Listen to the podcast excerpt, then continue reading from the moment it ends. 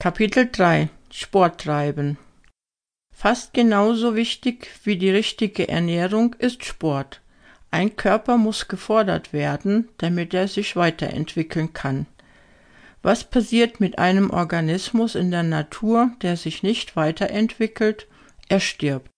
Deswegen müssen Sie Ihren Körper beanspruchen.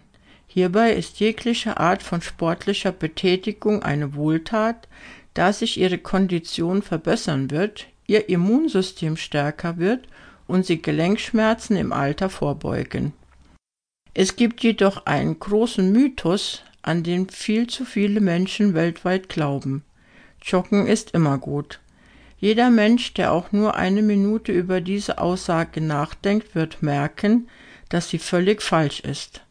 Was sind die auftretenden Probleme bei Übergewicht? Knochenprobleme, ist eins davon.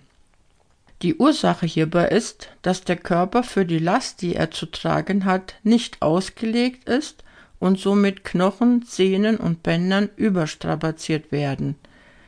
Und dann soll Joggen Abhilfe schaffen? Das ist doch lächerlich.